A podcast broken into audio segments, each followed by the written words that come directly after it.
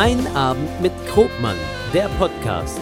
Heute zu Gast Jennifer Kay und Alex Höfgen.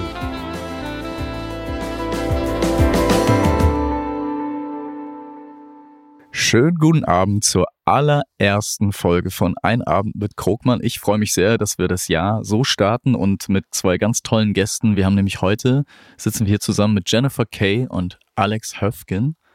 Hallo. Hi. In Alex Studio, schön im Stillen, mit Blick ins Grüne.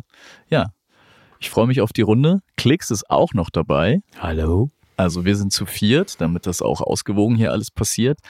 Ja, wie starten wir jetzt am besten? Alex. Wir sind, wir sind eigentlich sogar zu fünf, Genau. weil mein, mein Hund, mein Studiohund liegt noch auf mir drauf und ähm, Ist dein Hund, ne? äh, unser Hund, Entschuldige. ja, Müssen wir gleich nochmal machen, die Intro. Nicht Hat er sie auch einen Namen? äh, Ruby. Äh, Ruby liegt hier passend zu meiner Hose, eingefärbt. Stimmt, ist ein schönes Ja. Ensemble. Auf jeden Fall. Es ist so ein äh, rot-orange. Ja. Ich kann es gar nicht richtig beschreiben. Klicks, hast du noch eine? Braun Braun. Siehst du? Jeder sieht die Welt ein wenig anders. oder Ocker?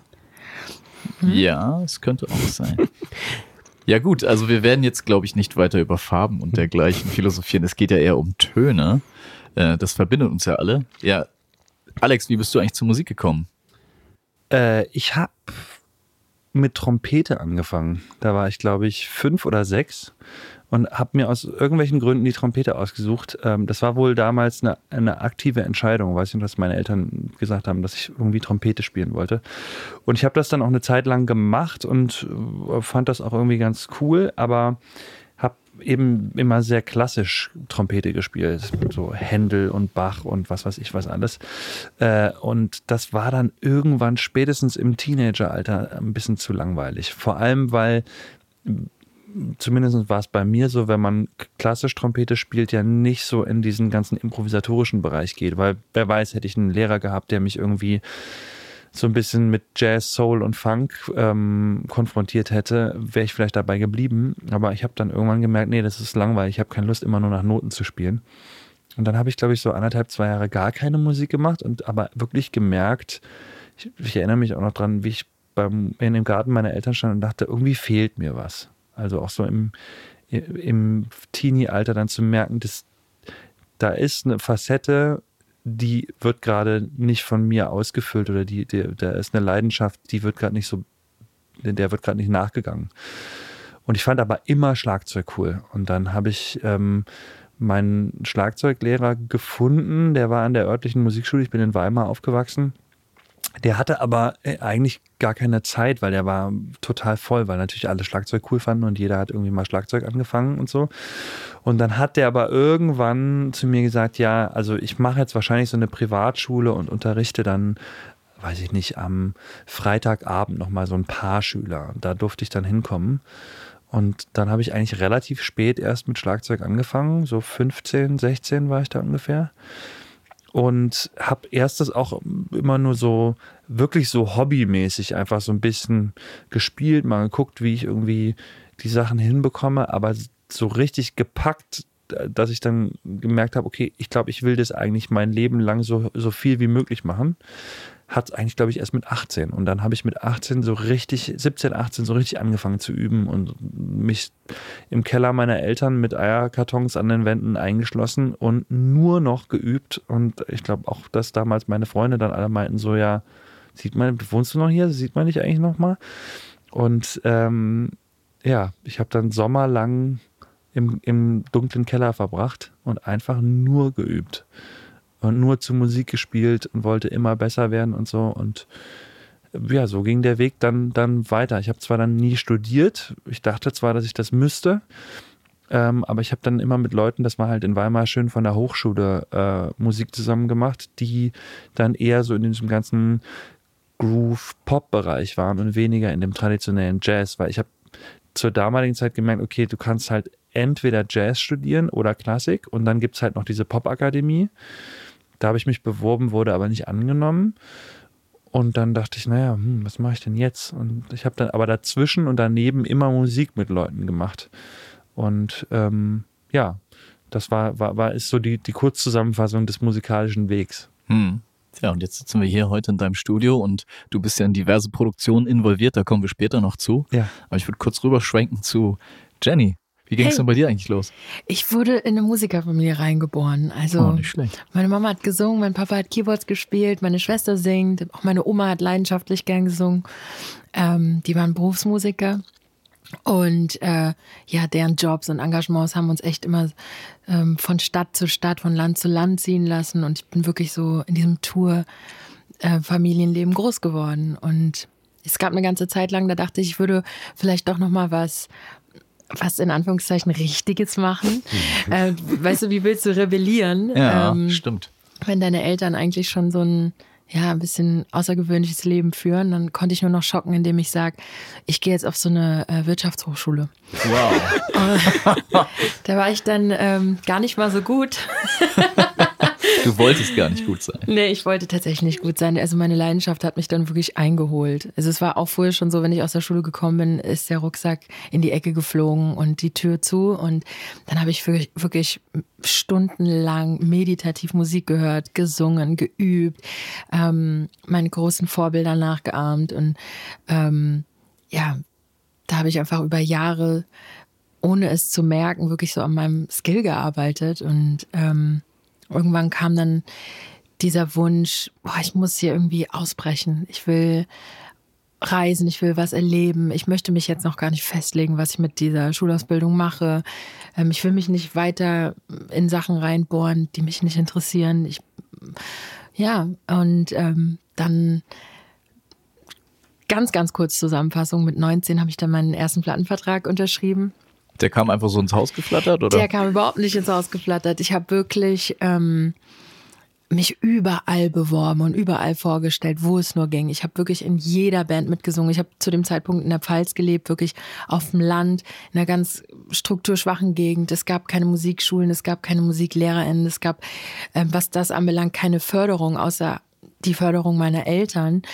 Und ähm, ich habe dann auf, zu Hause gesessen und habe dann diese ganzen Fernsehshows und ähm, Videos, Musik, Fernsehen gesehen. Castingshows gab es dann irgendwann auch. Und ja, auch weit vor Castingshows habe ich mich echt so bei jedem Wettbewerb angemeldet und ähm, Irgendwann hat mich dann eine Freundin meiner Mutter in einer äh, TV-Casting-Sendung angemeldet auf Sat 1.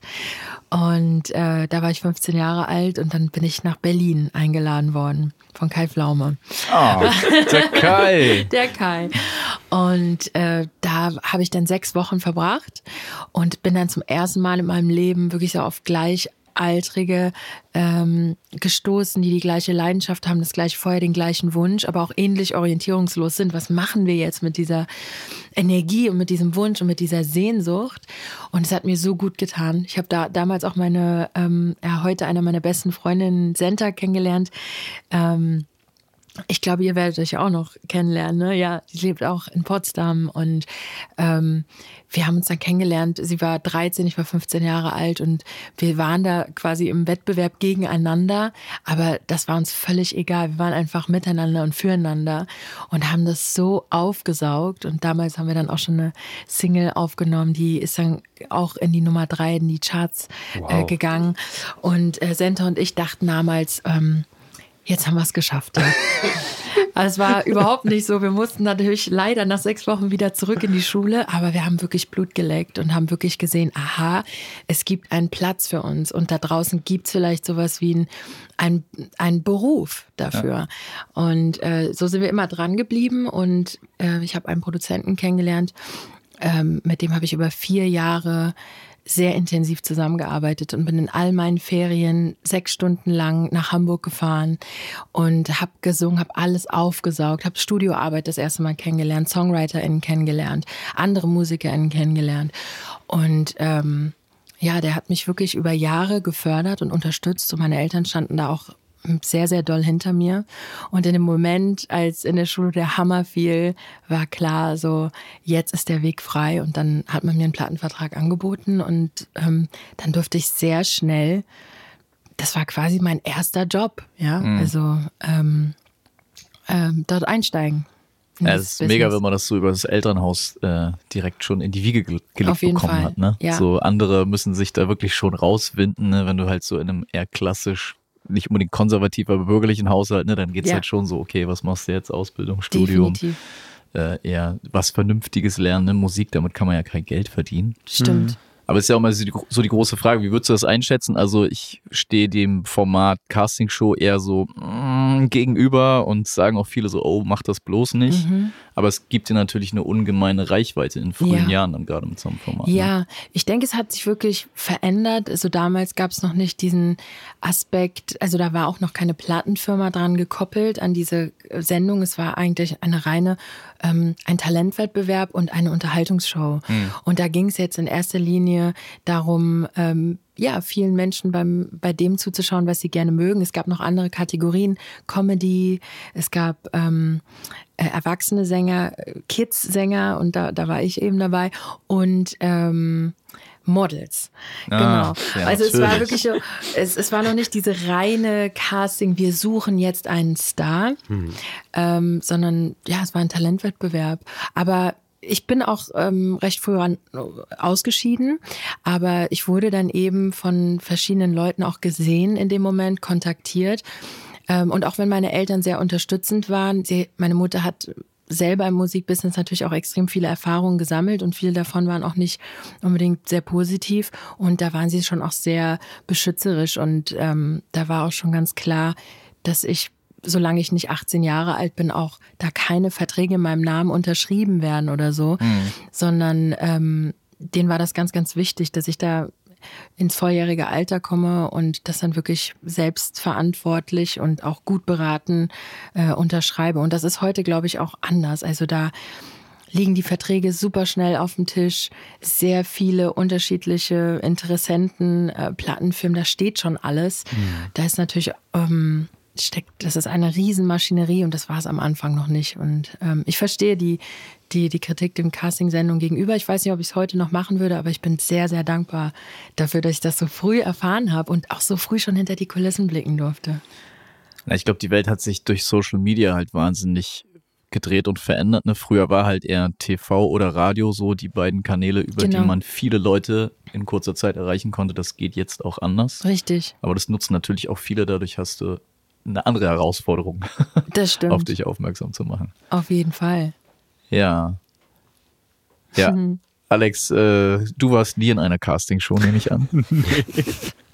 Nee, ich glaube nicht. Aber was ich gerade noch sagen wollte, ich glaube damals, weil also die Castingshows waren anders. Ich glaube, das war auch eine Castingshow, in der nicht so der Entertainment-Faktor darin bestand, dass irgendwie Leute vielleicht auch bloßgestellt wurden.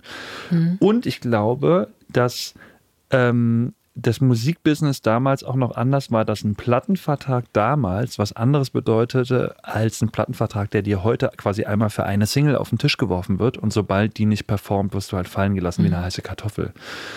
Weil das Musikbusiness sich halt so doll gewandelt hat, was ja vielleicht auch eine Überleitung ist zu dem, weshalb ich ein Studio überhaupt habe, weil es einfach damals zu der Zeit, als du, glaube ich, die ähm, diese Castingshow mitgemacht hast, war ja auch das Thema Studio noch, da war, du hast ja viel im Home-Studio auch in Hamburg aufgenommen und so, da gab es einfach noch diese großen Studios und so. Das ist im Grunde alles heute, wenn man so Dokus sieht, wie diese tolle Echt-Doku, die jetzt auf ARD rausgekommen ist, das war eine ganz andere Zeit. Und, und wie du auch sagst, ne, das Entertainment war eine andere Zeit, weil eben nicht jeder äh, 24-7 von Essensbildern über ich nehme euch heute mal mit und sowas, das gab es ja alles nicht. Ne? Da war einfach die Magie auch noch eine ganz andere. Da hatte der Kim Frank auf jeden Fall einen Weitblick, ne? Das ja, sie haben ja damals diese Kamera geschenkt bekommen, Wahnsinn, ne? Von ja. dem, nee, es war nicht der Manager, aber ich glaube der eine Moderator oder irgendwie von, von Von Viva. Viva. Ah ja, okay, ah, das weiß ich nicht Genau. mehr. Okay, ja. Aber mir ist jetzt eben auch gerade in dem Moment, ich wollte auch kurz zwischengerätschen, so, du, du hast halt nicht den Boris Becker-Deal gemacht. Das äh, kommt ja in der Doku vor, dass die sich halt ein Jahr freistellen lassen haben von der Schule. Stimmt, Ja. richtig, ja, der Mhm. Boris Becker-Deal, genau. Der Boris Becker-Deal. das hast du nicht gemacht, ne? Du warst nicht dann aus der Schule ich musste raus? tatsächlich noch durchziehen. Oh je. Schule. Oh. Aber es war auch ganz gut, denn diesen Casting-Stempel, Ja. den gab es dann schon auch ein paar Jahre später. Ah ja, also siehste, okay. da Mhm. haben sich dann auch ganz viele Journalisten drauf gestürzt und dann gesagt, aha, du bist also so ein Casting-Produkt. Und da weiß ich noch, dass mir das dann mit 1920 echt extrem wichtig war, auch zu sagen, nee, das war keine Fast-Forward-Taste, Mhm. sondern ich habe mir das wirklich mit einem Team über lange Zeit Mhm. aufgebaut und ich erzähle hier meine Geschichten. Ähm, ja, das, äh, das wollte ich auch nochmal kurz loswerden. Also da erinnere ich mich doch dran. Also das DSDS, glaube ich, ungefähr auch zur gleichen Zeit kam, aber eben auch mit einer anderen Intention. Hm. Ja. Ja, ich glaube, die heutigen Formate, die sind doch eher für die Moderatorinnen und Moderatoren, ne, die meistens ja auch Musiker sind, um ihre Sachen zu promoten. Richtig. Und die eigentlichen äh, Talente, die da gescoutet werden, die werden einfach so durch den Fleischwolf gedreht. Ne? Die werden für eine Sendung verbraten und danach hörst du fast nie wieder was von denen. Ne? Wobei ich aber auch sagen muss, dass viele, die da mitmachen und ich, ich unterrichte heute und coache auch verschiedene Leute und ich ähm, arbeite tatsächlich auch gerade mit jemandem zusammen, die ähm, jetzt in einer fortgeschrittenen Runde ist in, in diesem Format und ähm, die geht da wirklich komplett sehenden Auges rein und die weiß das auch. Dass, aber sie will diese Erfahrung wirklich sammeln und möchte sich wirklich vielen Leuten zeigen und präsentieren, so wie sie ist und weiß das schon. Und dadurch ist sie natürlich auch ganz gut geschützt. Aber es gibt, glaube ich, immer noch ein paar Leute, die denken so, das ist jetzt meine große Chance, wirklich ein Superstar zu werden. Aber wir wissen ja auch, dass es ganz oft eben gar nicht mal die Leute sind, die äh, gewinnen, Ja. sondern die, die das von der Sideline mit beobachten, ihre Erfahrungen sammeln, aha, sich darüber kennenlernen, ihr Skill ausprobieren und auf, also schauen, wie wirke ich und die das als Tool benutzen. Es wirkt fast immer so, dass man nur dann wirklich so richtig weiterkommt, wenn man eben nicht gewinnt. Und wenn man dann möglichst nicht so naiv reingeht und sagt, das war meine einzige Chance und jetzt soll es halt nicht sein. Weil all die Leute, die man, äh, mir fallen drei, vier, fünf so ein, die bei so Castingshows mitgemacht haben, die sind meistens etwas früher ausgeschieden, haben die Erfahrungen mitgenommen, sicherlich auch ein paar Kontakte geknüpft und bestimmt auch so ein bisschen die Aufmerksamkeit von Leuten dann bekommen. Vielleicht auch dieses, diesen Bonus, ach schade, dass der oder die so früh rausgeflogen ist. Ich finde die doch total toll.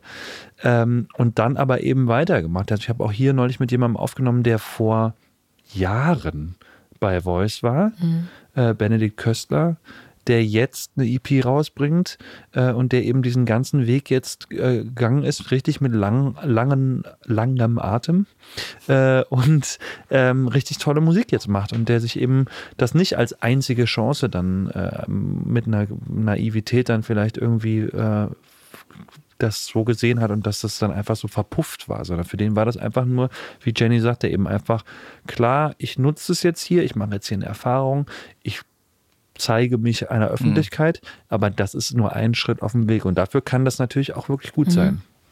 Genau, es als Station nutzen, als Werkzeug, auch als, als Kontaktpunkt, ne? So, da entstehen ja wirklich äh, Lebensfreundschaften auch draus. Ja. Ne? Also, das ist einfach mit deiner Idee, vielleicht nicht der richtige Begriff, aber schwanger sein und rausgehen, ne? Und Am Ende ist ja auch immer die Frage, bist du ähm, schaffender Künstler oder performender Künstler? Ne? Also bist du, arbeitest du, und ich, ich finde beides ist gleichwertig. Es gibt einfach Leute, die setzen sich hin und das, da, da habe ich immer wahnsinnigen Respekt vor, weil ich bekomme hier Songs äh, aus aller Welt rein und die Leute haben quasi saßen vor einem leeren Papier und haben einen Song geschrieben. Das ist für mich nach wie vor die Magie. Ich Ja. reagiere auf die Sachen. Ja. Aber gleichzeitig gibt es ja auch Leute, die arbeiten mit Songwritern zusammen oder Genau. lassen sich einfach Songs schreiben und performen die.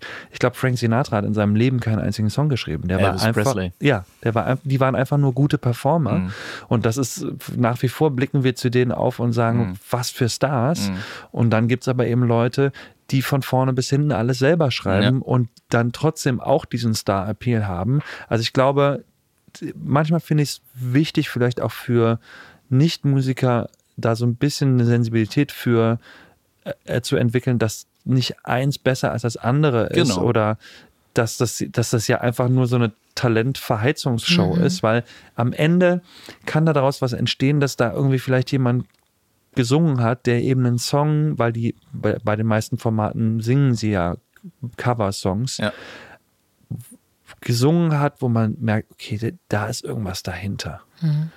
Und vielleicht ist es aber auch wiederum der andere oder die andere Teilnehmerin kommt dahin, singt einen Song von jemandem anderen und du merkst, ah, das ist irgendwie äh, Das- passt das gar nicht so richtig, Nee. weil die dafür auf, weil die halt hier sind, um ihre eigenen Geschichten zu Das erzählen. ist ja auch das Tolle am Songwriting. Also jetzt bin ich wieder bei diesem äh, Bild Kinder. Ich, ich finde immer, das ist wie ein Gebären. Also und die, die Kinder lernen laufen und es kann sein, dass sie mit anderen Eltern weiterziehen sozusagen. Ne? Also mir fällt auch gerade ein Nothing Compares to You, ist ja von Prince geschrieben, aber ich glaube, es gibt keine bessere als Shinnet O'Connor, die den so mit Leib und Seele gesungen hat und für uns ist der auf Lebzeit, also für immer. Mit ihr verknüpft, Mit ihr ja, verknüpft, Ja. So, ne? Ah, ja. Und der hätte den wahrscheinlich nie so, er war auch ein großartiger Sänger. Ja. Aber dass man das entkoppelt von, das musste ich auch erst lernen. Ich glaube, ich habe auch Songs geschrieben, die eigentlich gar nicht zu mir passen, sondern vielleicht jemand, zu jemand anders. Ne? Ja. Ja. Und genau. Ja, ist eine schöne Überleitung, weil du bist, du sagst ja, du bist selber Schlagzeuger Mhm. und die erste Frage, die du immer bekommst, ist, äh, und in welcher Band spielst du? Und dann sind die. Leute immer ein bisschen über, erstaunt über deine Antwort. Ja, also genau, weil das ist natürlich die Standardfrage, weil die meisten Leute natürlich einen Schlagzeuger mit einer Band verknüpfen. Und es geht mir zum Beispiel auch so, dass ich Schlagzeug eigentlich häufig nur in einem musikalischen Kontext mag, weil es gibt ja auch so Drummers, Drummer, die dann so höher, schneller, weiter Workshop-Drumming machen. Das war nie so meine Ecke. Ähm, das interessiert mich einfach nicht so. Und gleichzeitig habe ich aber dann irgendwann, weil wir auch vorhin über das Musikbusiness sprachen, was sich so gewandelt äh, ähm, hat, verstanden, okay, dieses auf der Bühne sein ist zwar ab und zu toll, aber das ist nicht so das Hauptding, was ich machen möchte, weil ich dieses Kreative so toll finde. Und ich habe aber für mich da die Mitte gefunden, weil zum Beispiel, wenn ich Jenny dabei beobachte, wie sie aus dem Nichts einen Song schreibt, ist es für mich, wie eben schon angesprochen, nach wie vor der magischste Moment, weil ich denke, wie kann man aus dem Nichts sowas schaffen?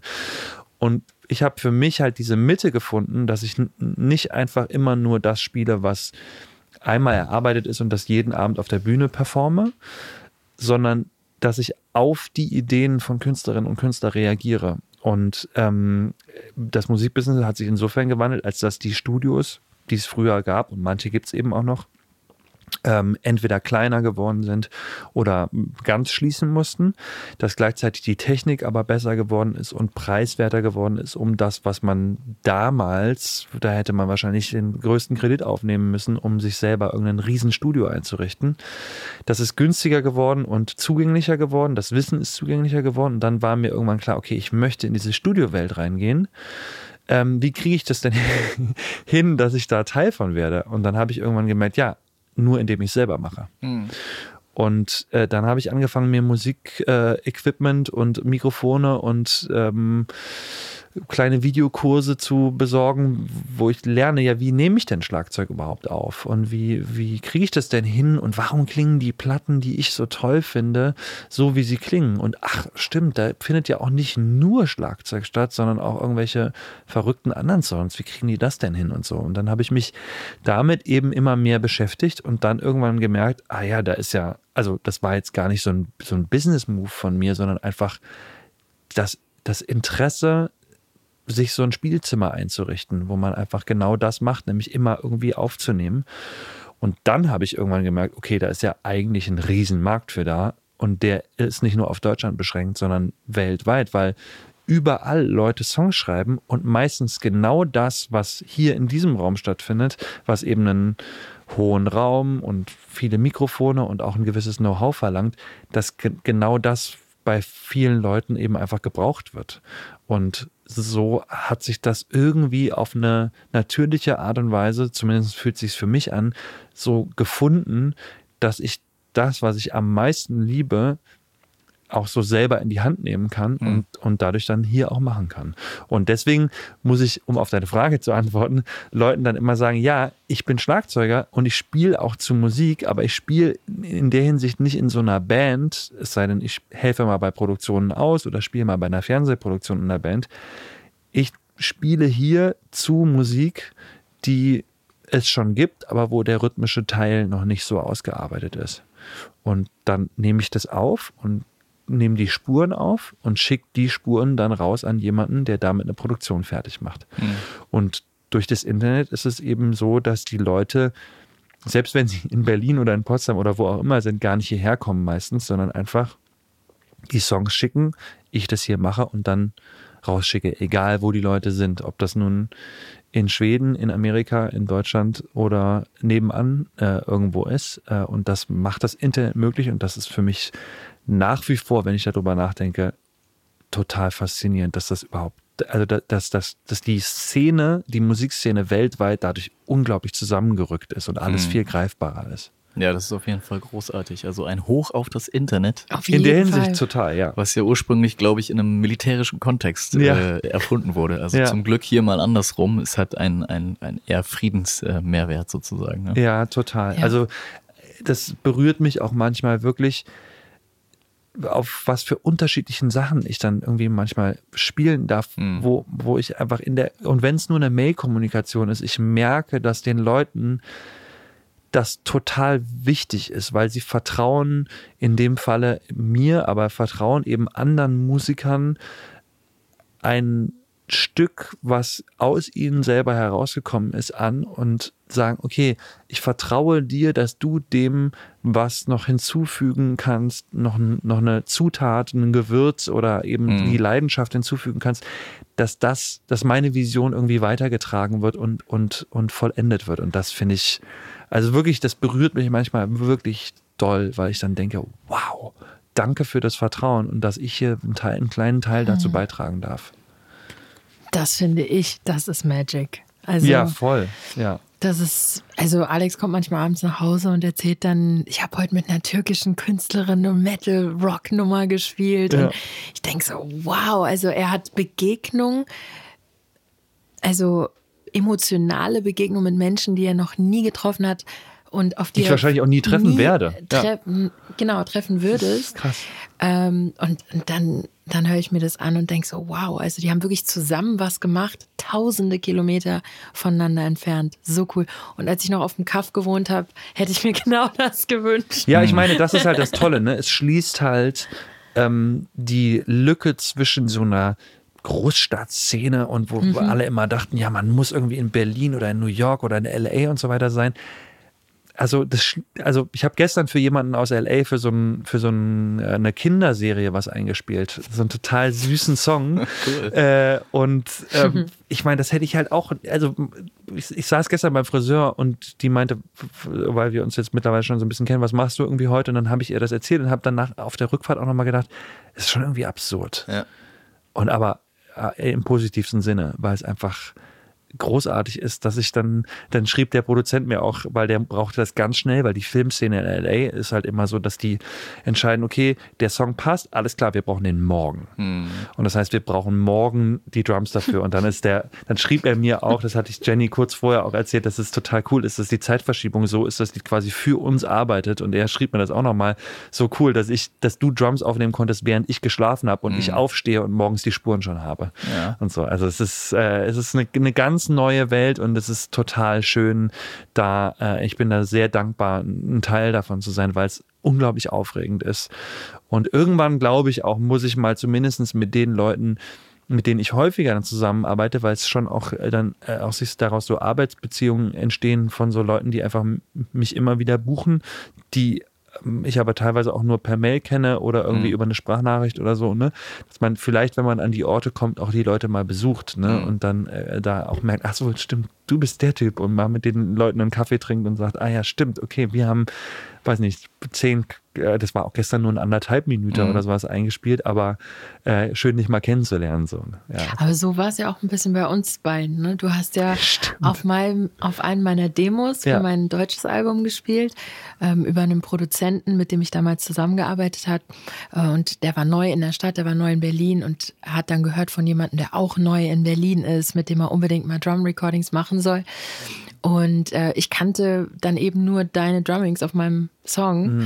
Und irgendwann standen wir dann bei einer Probe voneinander und dann meinst du, du bist Jenny, ne? Ich so, ja, wer bist du? Ja, ich bin Alex, ich habe auf deinem Song Fahrbahnstreifen gespielt. Ich so, wirklich? ja, und für mich war es halt so, da also war ich ich halt kannte nur sein Spiel, fand das so toll. Ja. Und dann dich als Typen so vor mir zu haben, war so, okay, wow. Ja, und für, Ähm. für ich kam, weil Jenny gerade sagte, ich kam ganz frisch nach Berlin damals und für mich, ich habe noch, einem, ich weiß noch, dass ich einem Freund ein Video davon geschickt habe, so einfach so den Bildschirm so abgefilmt und laut gedreht und dann so, guck mal, spiele jetzt endlich auch gute Musik ein. weil einfach, weil ich, weil ich Jennys Stimme gehört habe und den Song gehört habe und dachte so, wow, jetzt, jetzt, jetzt kommt der heiße Scheiß. Ja, auf jeden Fall.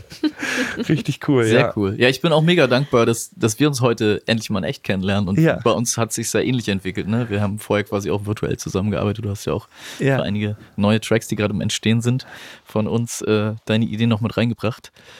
Ja, und Jenny, du machst also die Magie, die bei dir entsteht, da würde ich auch gern mehr zu erfahren. Also Ja. du hast früher deutschsprachige Musik gemacht, aber ich glaube, aktuell bist du mit einem anderen Projekt Ja, genau. herzenstechnisch äh, ver verbandelt und Ja. unterwegs. Ja, meine ersten Songs waren englischsprachige Songs. Mein erstes Album war auch englischsprachig und dann vor fünf Jahren habe ich dann ein, ein deutsches Album mal gemacht. Das war wirklich so ein komplett Exkurs in eine ganz neue Welt für mich.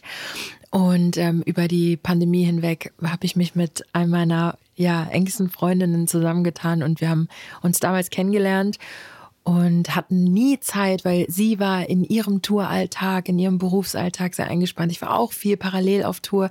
Wir kamen also nie zusammen. Und eine ja der positiven, der wenigen positiven Seiten der Pandemie war ja wirklich, dass wir dann plötzlich Zeit hatten, auch unseren eigenen Projekten wieder Zeit zu schenken und ähm, wirklich ohne Druck auch an Sachen ranzugehen. Und genau, die hat mich dann besucht in Potsdam. Wir haben zusammen angefangen, vor allem erstmal zu quatschen, uns kennenzulernen und aus unseren Gesprächen sind dann Songs entstanden. Und Alex ist während der Pandemie ähm, jeden Tag weiterhin in sein Studio gefahren, denn der war ja da quasi von unberührt auf eine gewisse Art und Weise. Oder eben genau aus dem Grund, dass KünstlerInnen wieder Zeit hatten, Musik zu machen, hatte er unfassbar viel zu tun. Und wir saßen zu Hause bei mir. Und immer wenn Alex abends nach Hause gekommen ist, ähm, meinten wir, guck mal, Alex, wir haben einen neuen Song. Ich Und habe er- irgendwann einfach nur noch gelacht. weil die Songs, weil es waren solche Bomben, die da jeden Abend mich erwartet haben. Und es war wirklich, also wir haben gequatscht und dann war eine Stunde später plötzlich ein Song da. Und so ging das fünf Tage hintereinander, jeden Tag. Und wir waren so, okay, also irgendwie, irgendwas ist zwischen uns beiden. Wir müssen das so schnell, wie es entstanden ist, einfangen und festhalten. Und Alex ist dann eben immer nach Hause gekommen abends, hat uns total gefeiert und ähm, meinte dann so, ja, ihr müsst es aufnehmen, ne? Ihr müsst es aufnehmen und zwar einfach so, wie es ist. Und wir so, wirklich? Ja, warum eigentlich nicht? Und dann ist Gemma schon einen Monat später wieder hierher gekommen. Wir haben uns hier in diesem Studio getroffen. Wir haben ähm, noch zwei weitere Musiker eingeladen hierher ins Studio. Und ähm, dann hatte Alex einfach die geile Idee, ein Mikrofon in die Mitte des Raumes zu stellen. Und wir haben das einfach alle zusammen eingespielt. Und dann ist wirklich so ein One-Take dabei entstanden, eins nach dem anderen. Und wieder haben wir in zwei Tagen fünf Songs aufgenommen. Also wirklich ohne das zu verkopfen, ohne darüber so viel nachzudenken. Ich weiß nicht, ob du das auch kennst, wenn du dann irgendwann Berufsmusiker bist, du, du hast mehr Tools, du hast mehr Wissen, du hast mehr Erfahrungen und plötzlich werden aber kreative Prozesse irgendwie komplizierter, weil du mehr weißt. Und dieses Projekt hatte von Anfang an so eine Unschuld, dass es einfach so wie es war. Gemma und ich sind jetzt, das kann Klicks auch bestätigen, keine Gitarristen. Aber ihr macht das ziemlich gut. Das, genau, das dachte ich mir aber auch. Aber das wollte ich, um ganz kurz einzuhaken. Ja. Das, was du genau sagst, ist aber auch dann so mutig zu sein und zu sagen, sich, sich vielleicht, also in dem Wissen, dass man jetzt kein ausgebildeter Gitarrist oder Gitarristin ist, dass man einfach sagt, ja, okay, irgendwie stimmt, das hat was, wir nehmen das jetzt doch so auf, weil da bin ich nach wie vor total dankbar, dass ihr euch darauf eingelassen Wir habt. haben weil, einfach total wie du sagst, vertraut. man kann halt, man kann halt anfangen dann zu klammern und jede Note kontrollieren zu wollen und ihr habt einfach das Gegenteil gemacht und deswegen klingt die erste EP so magisch. finde ich. Aber danke, aber das ging auch nur, weil wir natürlich keine Zuschauer hatten, weil wir keinen Manager hatten, weil Mhm. wir keine Plattenfirma hatten, weil wir, weil niemand wusste, dass wir das hier machen Mhm. und keine Erwartungen auf uns lagen. Also wir waren völlig frei davon und wir haben uns natürlich auch wohlgefühlt. Das ist das toll, wenn man mit seinen Freunden Musik macht, ja. Ähm, man kann sich ja auch einfach entspannen. Die lieben mich trotzdem, auch wenn ich den Take jetzt verkacke. ähm, und dann war es ganz oft halt der dritte Anlauf einfach. Und das war so schön und so heilsam auch auf eine Art und Weise, so wieder Musik zu machen, so unverkopft, so unkompliziert. Ja, und deswegen ist dieses Projekt was ganz Besonderes für mich und hat wirklich neue ähm, Horizonte geweitet für mich. Und jetzt kommt wirklich gerade eins zum nächsten. Wir machen das nach wie vor so zu zweit, Gemma und ich. Und wir sind, wir dürfen jetzt gerade auch mit Klicks, äh, du bist auch mit dabei, mit uns ähm, auf Tour. Wir sind gerade Teil der Sam Garrett Band, einem Künstler aus England, ähm, wo Alex auch trommelt und ich singe und Gemma spielt Harmonium und singt. Und der hat uns dann auch auf seiner letzten Europatour dann eingeladen, ähm, Support zu spielen. Und das ist einfach so cool, weil wir uns einfach ausprobieren dürfen vor sehr wertschätzenden Menschen jeden Abend, äh, mit tollen Musikern, mit einem tollen Sound von Klicks. Und das alles entsteht gerade ohne dieses, es muss was damit passieren. Und ich glaube, diese schönen Dinge passieren gerade, weil wir es entkoppelt haben von dem Ehrgeiz, dass wir irgendwie damit was erreichen müssen. Mhm. Und diese Leichtigkeit, die habe ich über die letzten Jahre und ich bin jetzt 20 Jahre schon in der Branche und verdiene damit mein Geld. Aber diese Leichtigkeit ist mir echt irgendwann auch abhanden gekommen. Ja, klar. Und das ist gerade so, so cool. Jetzt spielen wir nächsten Monat in London der Union Chapel, dürfen dort eröffnen, dürfen ihn in Brasilien ähm, ähm, begleiten und dürfen da eben auch unsere eigenen Songs vorstellen.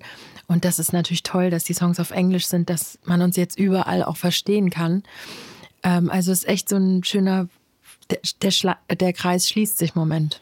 Also bitte, bitte macht da weiter, weil was mir gerade auch fehlt, so in der aktuellen Soundlandschaft, also das, was gerade auch so im Mainstream-Bereich passiert, das ist alles so hyperartifiziell. Ich mhm. hoffe nicht, dass die nächsten Produktionen noch komplett von Algorithmen und sowas, was wir KI mhm. nennen, produziert werden, sondern dass der, der menschliche Faktor bleibt und auch die, das Unperfekte, weil das macht's aus, ne? Dann muss Voll. nicht jede Note gerade sitzen. Es muss nicht alles mit Autotune irgendwie verschönert werden mhm. oder dergleichen. Ne? Das ist irgendwann zu glatt gebügelt. Wir haben auch gerade jetzt bei den aktuellen Produktionen sind wir auch auf so ein, wir machen es halt schon mit Post-Production, also Step by Step sozusagen jenes Instrument für sich. Wir lieben aber auch diesen organischen Live-Sound.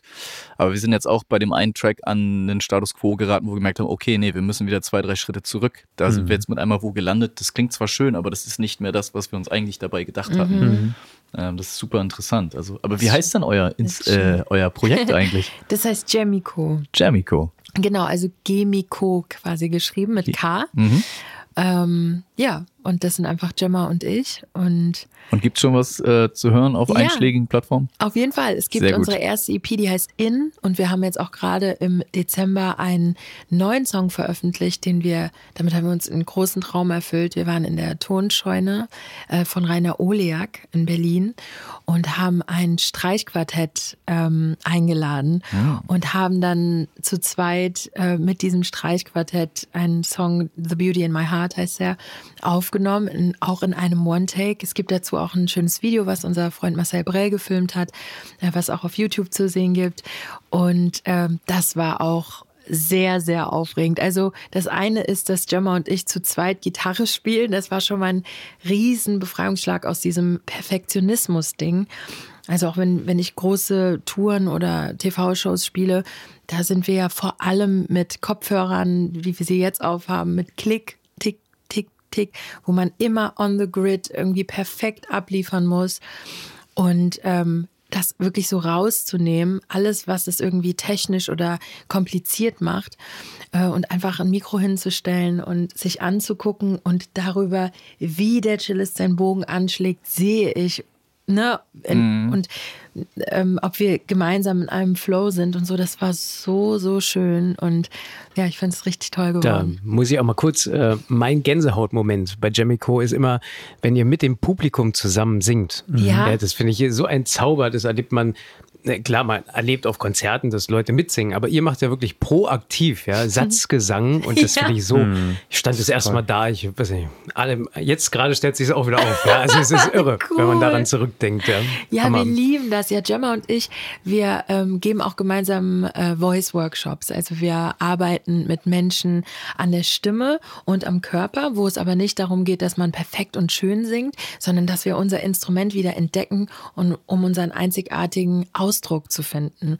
Und ähm, sobald man Instrumente wegnimmt und die Noten wegnimmt, gibt es ja kein richtig und kein falsch mehr, denn es kann keiner daneben singen, wenn es keine ähm, Grundtöne, kein, kein Grundton ja, gibt, ja, ja.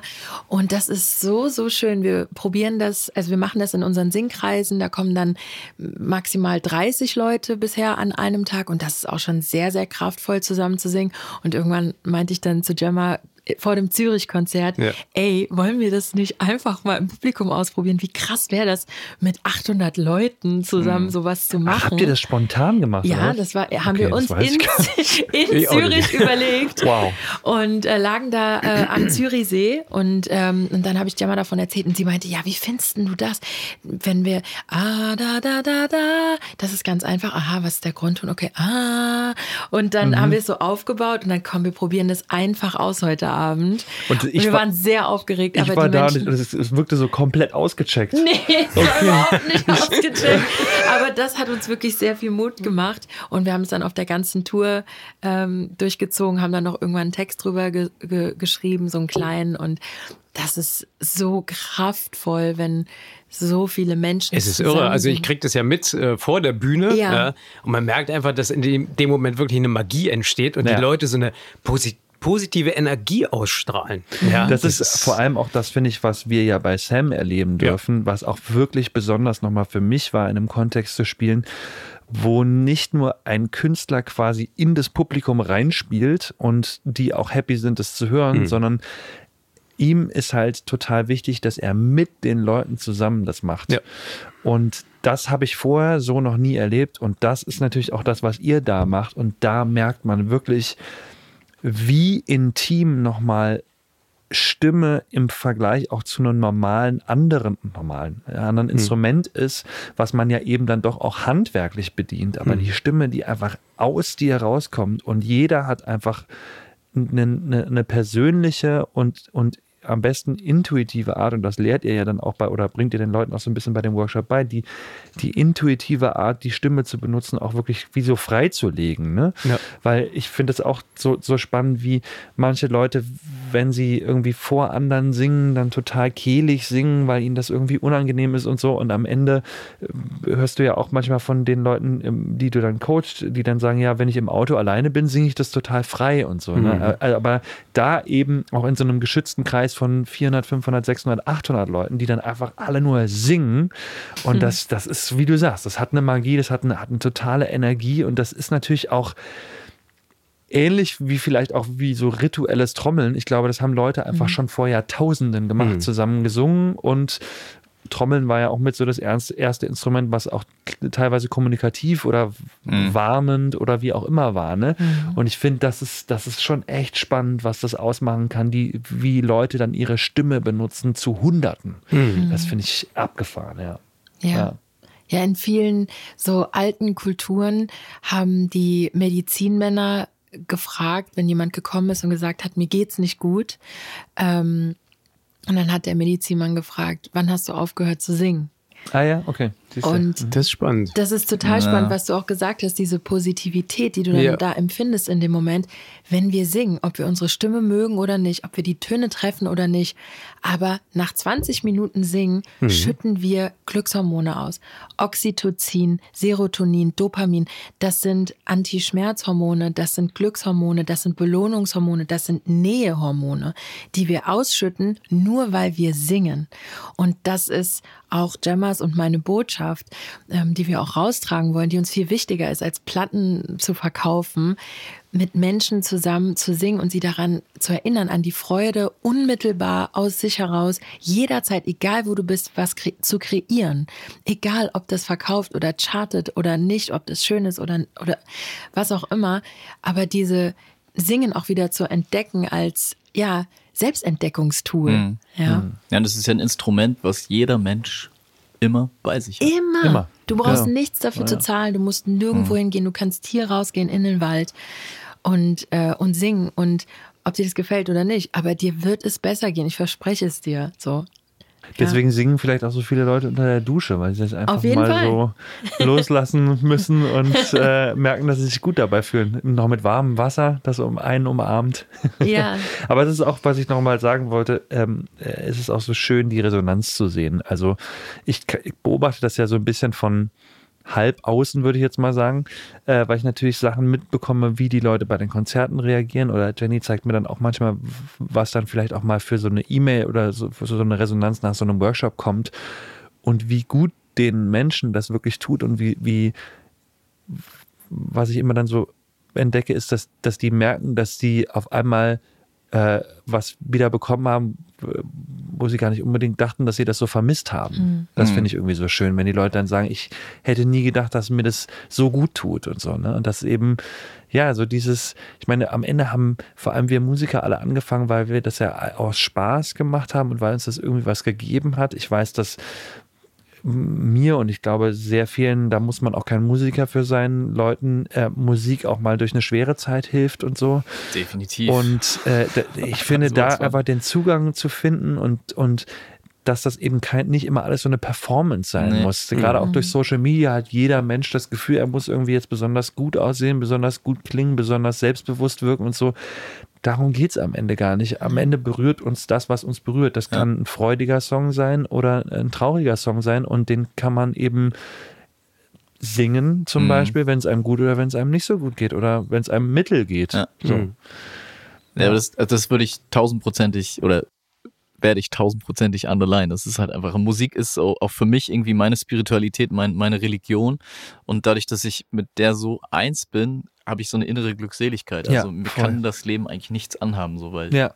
ich bin mit der Musik und die Musik ist mit mir. Ja. Deswegen ist es schön, wenn, und ich glaube, das kann meines Erachtens nach jeder Mensch äh, irgendwie auch erlangen. Also ich glaube, dass es auch für jeden Menschen ein Instrument gibt, was mindestens passt. Auf jeden ja, Fall. oder eine andere Form der Kreativität. Ne? Für manche mhm. ist es was, was für mich, ich bin nicht so ein besonders visueller Typ, aber wenn ich sehe, wie manche Leute dann auch Kunst kreieren ja. oder, oder auch Kunst konsumieren, dass sie eben in ein, in ein Museum gehen und dass die das wirklich berührt. Ja. Ich meine, Kunst als solche, als wirklich Oberbegriff, ob es nun Film, Theater, äh, es gibt so viele Formen der Kunst, äh, das ist einfach, ist einfach so toll, wie, wie man da eine Verknüpfung zu einem selbst hinbekommt. Also der großartige Produzent Rick Rubin hat da auch so ein tolles Buch drüber geschrieben. Ähm, wie du gerade sagtest, ne, dass es eben für viele Leute einfach oder für, ich glaube, wie du sagst, ja. für alle Leute eigentlich einen, einen, Zugang zu sich selbst oder vielleicht zur, zur Spiritualität gibt, dadurch, dass man sich der Kunst hingibt, ob man sie nun mhm. Konsum ist ein blödes Wort, aber ob man sie nun empfängt oder ob man sie sendet. Ich glaube, darum geht, also ich höre das auch gerade, also es gibt es ja auch als äh, Audioversion, ah, ja, okay. genau, und ähm, was ja halt auch, was ich auch wieder tausendprozentig unterschreiben kann, dass du dich erstmal in so einen Empfäng Empfängnis, also ja. Empfängermodus eintunst, weil wir mhm. gelernt haben, gewisse Sachen zu filtern, um mhm. zu funktionieren. Aber wenn du mhm. die, die, Filter abbaust, dann mhm. nimmst du viel mehr wahr und dann kommst du in diesen mhm. Modus. Das ist halt das ist dieses Spielkind, finde ich mhm. total wichtig. Ja. Und das ja. ist mir äh, wahnsinnig wichtig auch hier. Deswegen ist es ja auch irgendwie mein Spielzimmer, mein Studio.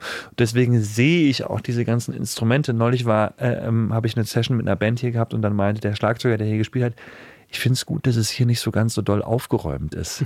und er meinte, ey, das ist, das, das ist ein Kompliment, bitte sieh das nicht als Kritik an. Und dann meinte ich so, ja, ich glaube, du hast es verstanden, was ich meine, weil ich höre manchmal einen Song, lass den auf mich wirken und gucke dann einfach nur im Raum rum und folge einfach dem Impuls, der kommt. Und ich gehe dem auch ohne, ohne mhm. nachzudenken nach, weil dann höre ich einen Song und dann denke ich mir, hm, vielleicht nehme ich mal die und die Rassel hier oder das und das Instrument, was vielleicht gar nicht dazu passt, aber irgendwie ist da wie so eine Stimme, die sagt, mach das mal so. Und, und dem auch zu folgen und mehr intuitiver zu werden. Mhm. Ich glaube, wie du sagst, das würde allen Leuten gut tun und nicht den vorgefertigten äh, oder, oder eingetrampelten Faden zu folgen, in jeglicher Sicht im ja, Leben. auf jeden Fall. Einfach mehr auf den Bauch zu hören. Du hast eben voll schön gesagt, du hast eben von Kunst ähm, immer wieder hast du Kunst benutzt, aber mhm. Kunst klingt manchmal so künstlich und für viele auch nicht so zugänglich und mhm. erreichbar. Aber was du gerade ähm, gesagt hast, dieses vers dieser verspielte Ansatz mhm. ne, oder sich vertiefen auch, wie mhm. wir uns früher als Kinder vertieft haben, aus Langeweile mhm. einfach oder einfach nur aus der Freude heraus. Aber das ist so wichtig, ne? Ich, die Langeweile Total. haben, glaube ich, auch die Leute teilweise verloren. Also Auf jeden Fall. lassen sie nicht zu. Und wir können ähm, diese Kreativität nicht nur in Kunst finden, sondern wirklich auch in ganz mondänen Sachen und im Kochen oder mhm zur Musik reagieren, wie du gesagt hast, auch die Musik empfangen und gucken, wie, wie bewegt sie sich mhm. in mir. Du kann, man kann so viele, sich in so vielen Dingen verlieren oder in so einen verspielten Modus kommen und der muss eben nicht Kunst sein. Das wollte ich auch mhm, nochmal kurz sagen. Einfach dir, dass es intuitiv wird. Und ich lese gerade ein Buch, was du mir empfohlen hast von Eckhart Tolle, äh, der eben äh, darüber spricht, dass man mehr im Jetzt sein sollte und nicht immer in der Vergangenheit und in der Zukunft. Und bei mir ist es zum Beispiel, wo du gerade Kochen ansprichst. Ich meine, du bist eine super Köchin und ich genieße das total, einfach äh, häufig bekocht zu werden. Aber manchmal dann habe ich hier einen Tag, wo ich vielleicht war eine Deadline ein bisschen eng und es war alles ein bisschen stressig oder ich habe, wenn ich so viel so synthetische Programmings mache, ist es sehr viel mit so, sehr viel am Rechner arbeiten. Ich gucke dann mit so einem Hyperfokus den ganzen Tag auf dem Bildschirm und so und dann merke ich, oh, jetzt nach Hause und einfach irgendwie kochen, Zwiebeln schnibbeln, irgendwas und dann wird das zu so einem meditativ mhm. intuitiven Zustand.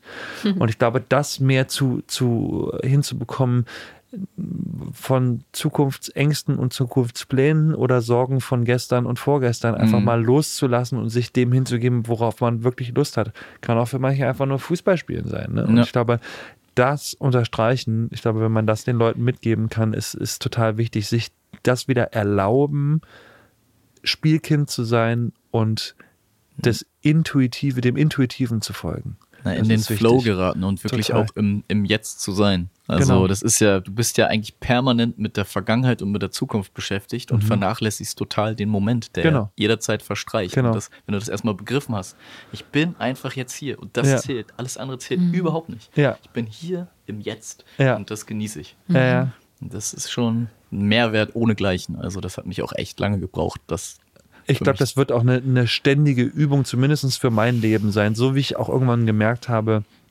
habe ich witzigerweise meinen Eltern gestern erklärt, so, es gibt so ein Zitat von so einem Kontrabassisten, der war, glaube ich, klassischer Kontrabassist, äh, riesengroßer Star.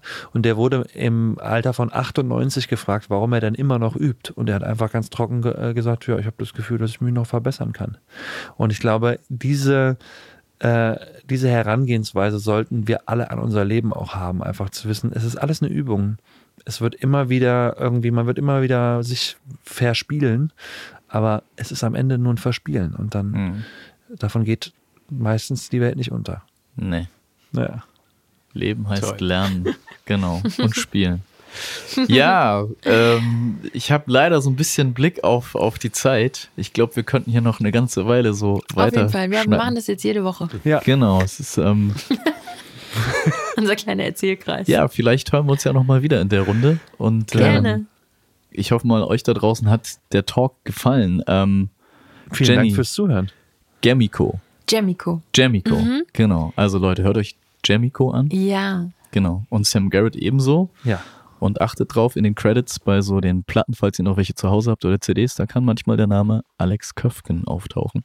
Höfken, aber. Höf oh mein kein, Gott, kein noch so ein schöner Fehler am Ende. Kein Problem. Tut mir leid. Kein Problem. aber das gut. ist ein bisschen mein Witz, wenn wir äh, türkisch essen gehen. Ja, siehst du, ich habe äh, ich kriege nämlich Köfte. langsam Hunger. Siehst du, ja, Jenny hat's. Äh, ja, und ich trinke auch gerne Kaffee und da ist auch das K drin. So ist es alles in Ordnung. Okay. Das ist überhaupt kein Problem. Ja, ihr Lieben, vielen, vielen lieben Dank. Es hat mir sehr viel Spaß gemacht. Uns auch. Danke euch. Danke. Ja, danke fürs Kommen, danke fürs Zuhören. Danke, Ruby, dass du nicht rumgelaufen bist.